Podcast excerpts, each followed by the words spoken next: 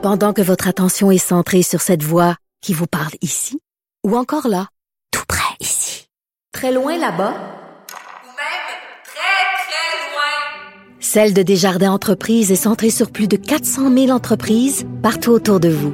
Depuis plus de 120 ans, nos équipes dédiées accompagnent les entrepreneurs d'ici à chaque étape pour qu'ils puissent rester centrés sur ce qui compte, la croissance de leur entreprise.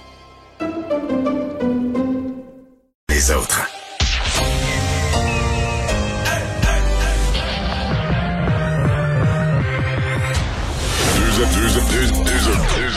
Deux animateurs cohérents, deux visions différentes. Une seule émission, pas comme les autres. Mario Dumont et Vincent Dessureau. Cube, Cube Radio.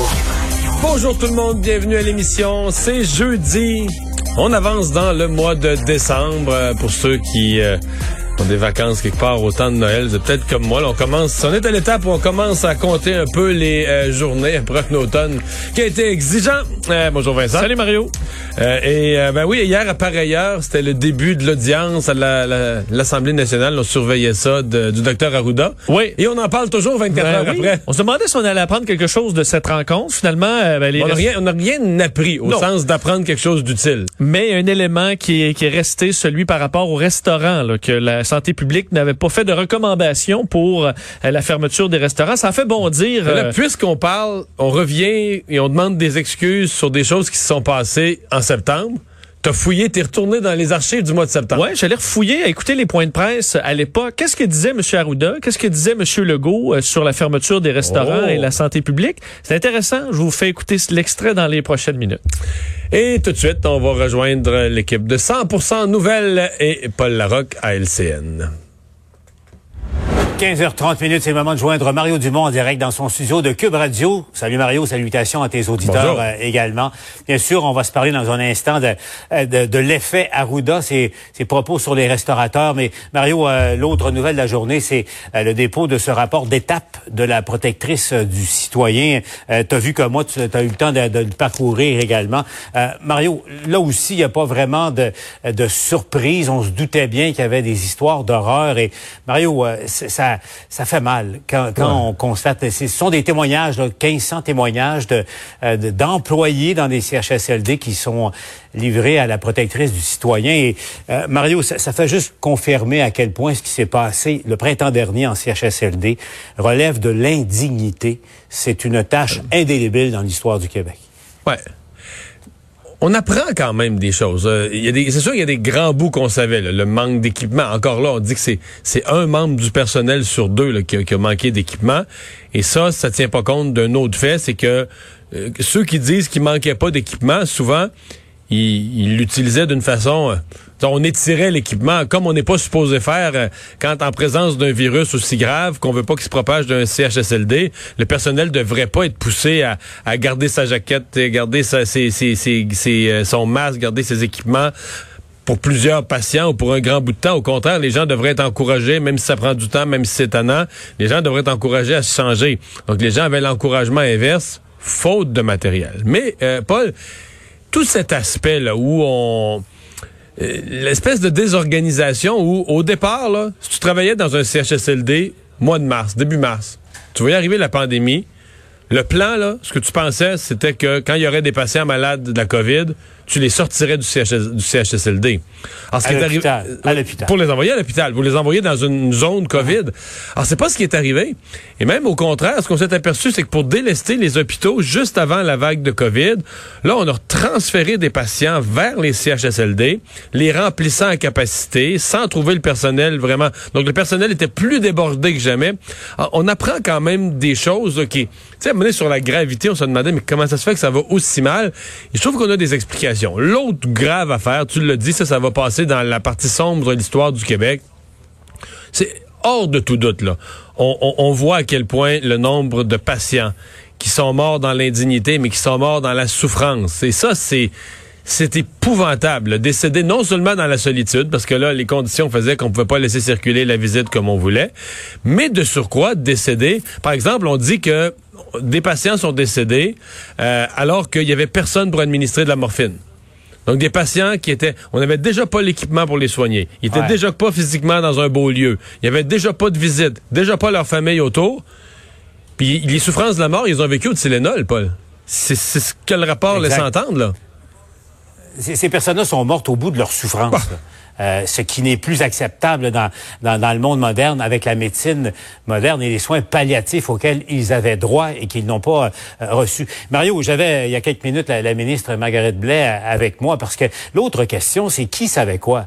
Est-ce qu'à Québec, parce que rappelle-toi les points de presse, on nous disait non, il y a le matériel qu'il faut, puis euh, on recevait des informations de CHSLD nous, nous disant, des employés disaient, on manque de matériel. Donc, qui savait quoi? Qu'est-ce qui s'est passé euh, euh, exactement? Mais la ministre Blais, là, c'est en ondes là, tout à l'heure, c'est vraiment, c'est, encore une fois, mais vraiment excusé pour euh, ce qu'on apprend là-dedans et, tout, le laxisme et, le fait au fond que les CHSLD étaient devenus des, euh, navires abandonnés avec avec des pauvres patients au bout de leur souffrance à, l'intérieur et dans certains cas il y avait plus de personnel pour euh, et on empêchait les aidants naturels leurs proches ceux qui en avaient euh, d'aller d'aller les aider donc c'est c'est la combinaison de, de, de tous les facteurs euh, terribles. Ça- Mario, et, et je ne sais pas s'il y aura des suites, mais euh, comme société, euh, jamais plus.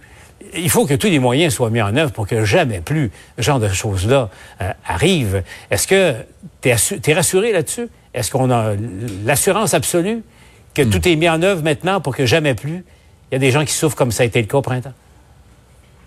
On a appris des leçons. Ça se passe, clairement mieux euh, cet automne. Euh, dans des centres cet automne, par exemple, il y a eu beaucoup de COVID. Euh, on était pris avec la COVID, mais on n'a pas vécu, par exemple, le, manque de personnel au point que les gens étaient, avaient plus à manger, à boire.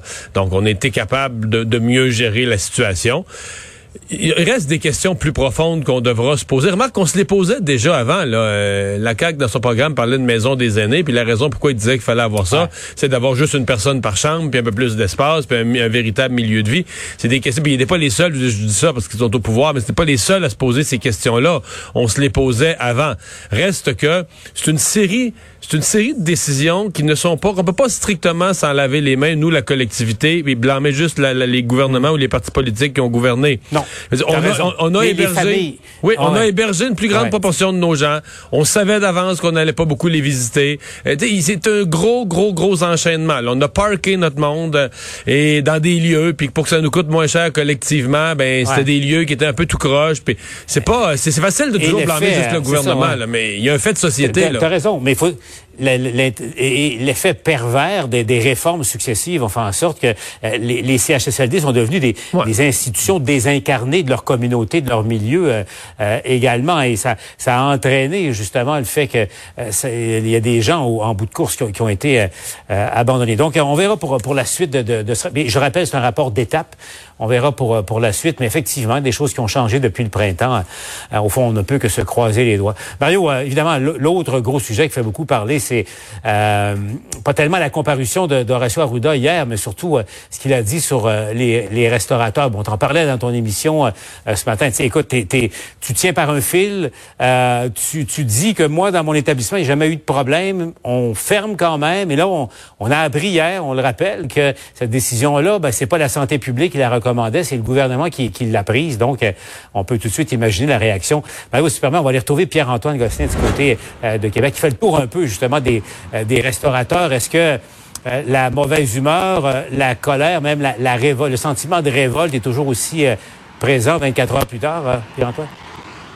Oui, définitivement. Beaucoup de déception à l'égard euh, du gouvernement parce qu'on sait qu'il y avait quand même certains critères que la santé publique avait avancés euh, dans sa recommandation, euh, si elle était telle, de garder les restaurants ouverts en zone rouge, c'est-à-dire 25% de clientèle, mais aussi les cellules familiales. On le sait, le gouvernement a dit, on tranche, c'est non, parce que ça va être trop difficile, la gestion de tout ce qui est cellules familiales au sein de la clientèle. Mais moi, je peux vous dire qu'il y a des restaurateurs à Québec qui ont dit, on aurait aimé ça, nous, la gérer, cette, cette affaire-là, là, des, des, des cellules familiales, pour l'avoir, ce 25% de clientèle de plus, parce qu'il y en a qui fonctionnent à 10 ou à 15% de leur chiffre d'affaires actuellement. Et vous savez, l'Association de la restauration du Québec disait justement aujourd'hui que cette industrie est un peu sacrifiée, selon eux, euh, au profit du message que le gouvernement souhaitait faire passer au sein de l'opinion publique. Et j'ai eu l'occasion de discuter finalement de, ce message qui est dit par l'Association de la restauration du Québec avec un restaurateur, entre autres, du côté de Lévis qui dit la santé publique d'une chose, le gouvernement finalement en fait une autre. Est-ce que les députés, eux, sont-ils mal à l'aise lorsqu'ils vont venir dans nos restaurants à l'avenir? Voyez ce qu'il avait à dire. Sont-ils mal à l'aise, eux autres, là-dedans? Sais, après ça, d'avoir pris cette décision politique-là, de condamner des restaurants, des, des bars, puis condamner l'industrie, des gymnases aussi, euh, ils vont être à l'aise? Comment ils vont se sentir, eux autres, quand ils vont venir dans le corps de porte encore, venir, ah, salut Martin, on vient se prendre une bière, on, peut s'asseoir sur la terrasse? Excuse, t'étais où, toi, pendant qu'on était dans la merde? Mario, selon toi, évidemment, est-ce que la colère, elle est euh, momentanée, elle est en ce moment, est-ce que ça va durer, est-ce que ça va laisser des traces, cette histoire-là? Euh, d'abord, elle n'est pas justifiée, la colère. Elle est justifiée, je comprends, par le semblant de contradiction là où euh, Horacio Arruda a envoyé un peu le gouvernement en dessous de l'autobus, mais euh, elle n'est pas justifiée dans le sens que, soyons honnêtes, là, c'est pas vrai. Ce que les restaurateurs disent, ce n'est pas vrai. C'est l'expression d'une colère et je les comprends. Quelqu'un qui perd son emploi, perd son commerce, se voit obligé de fermer et et, sous tension, et sous tension depuis d'ailleurs le printemps passé, je comprends. Mais entre est ouvert à 25% avec à table juste des gens d'une même famille. Pas grand monde qui peut y aller. Là. Pas, de, pas de souper entre amis, pas de souper de collègues, juste des gens d'une même famille. L'obligation de la part du restaurateur d'agir en policier, ce qu'ils ont toujours dit qu'ils voulaient pas faire, d'agir en policier, de, vrai, ça. de, vérifier tous les permis de conduire. Là, Paul, disons la vérité au restaurateur aussi. Si on faisait ça, ben là, si on donne des amendes de 1500 aux citoyens qui contreviennent aux lois, pour un commerçant, un restaurateur, c'est minimum 10 000 ou 15 000. Ça veut dire que si à ta table de restaurant, on trouve des gens de deux adresses, on te colle une amende, mettons, ah mettons 10 000 On te colle une amende de 10 000 Si on s'entend que ton profit de la semaine vient d'y passer. Entre ça, mais si t'as ça, là, t'as plus l'aide gouvernementale, là. T'as plus le programme qui paye 80% de tes frais fixes. Tu t'arranges avec tes affaires. Pour payer tes taxes municipales, pour payer ton électricité, pour payer tes... On va me dire que ça, c'était plus payant que le programme gouvernemental. Non. Il y a pas, un comptable qui va me montrer ça. Donc, ce qui s'est passé, ce qui s'est passé, que le docteur Arruda aurait dû expliquer hier, c'est que la santé publique a présenté au gouvernement un scénario d'ouverture minuscule des restaurants. Et que le gouvernement s'est dit, rendu là, là rendu à si peu. On est aussi bien de passer un message clair. On veut que les gens restent chez eux. Mais ça, c'est l'autre bout. On voulait à ce moment-là que les gens restent chez eux. Réduire les contacts. Réduire, les, contacts. Donc, le gouvernement s'est dit, pour si peu de clientèle, on est mieux. D'ailleurs, ce matin, je recevais Jean Bédard des, des cages euh, brasseries sportives qui me disait, il reconnaissait que le programme gouvernemental est le plus généreux au Canada. De mhm. tous les programmes d'aide aux restaurants, c'est le plus généreux au Canada. Ce qui a été mauvais pour le ministre Fitzgibbon, c'est l'incapacité de le rendre simple, de faire que les, ce soit rapide, que les premières sommes puissent, c'est ça, que les premières sommes puissent arriver dans le premier mois. C'est les retards qui ont choqué les restaurateurs. Mais sur le fond. Tu sais, Mario, euh, ouais, ouais. C'est une fausse controverse, là. Je t'écoute, Mario. Euh, non, mais c'est, c'est quoi? C'est pas mal plus clair que ce qu'on a entendu hier euh, en commission parlementaire. La santé non, publique, ça Paul, pas, Paul, Paul, Paul, Paul, La commission parlementaire est un désastre. C'était la journée où M. Legault avait dit il faut clarifier le message. Parce que le gouvernement avait trois, quatre choix dont celui de fermer tout à Noël, et ça semble pas tenter, là, ça, vraiment, on semble vouloir éviter ça. Donc, un des autres choix, c'était de dire, on n'ajoute pas de nouvelles mesures, mais les mesures existantes, là, on serre la vis. Hein? C'était un des choix. Dire on garde les mesures existantes, mais on les fait appliquer sévèrement. Et c'est ce que le gouvernement avait annoncé. Et la fameuse alerte qui est rentrée sur nos selles, là, c'était quoi le but de ça? C'était de dire, hey, là, faut que ce soit clair, puis clair, puis plus que clair. Ça a insulté du, des gens, d'ailleurs, je sais pas pourquoi, mais en tout cas, il y a une alerte pour rendre ça clair. Mais on fait tout pour rendre le message clair jusqu'à 2h30 l'après-midi.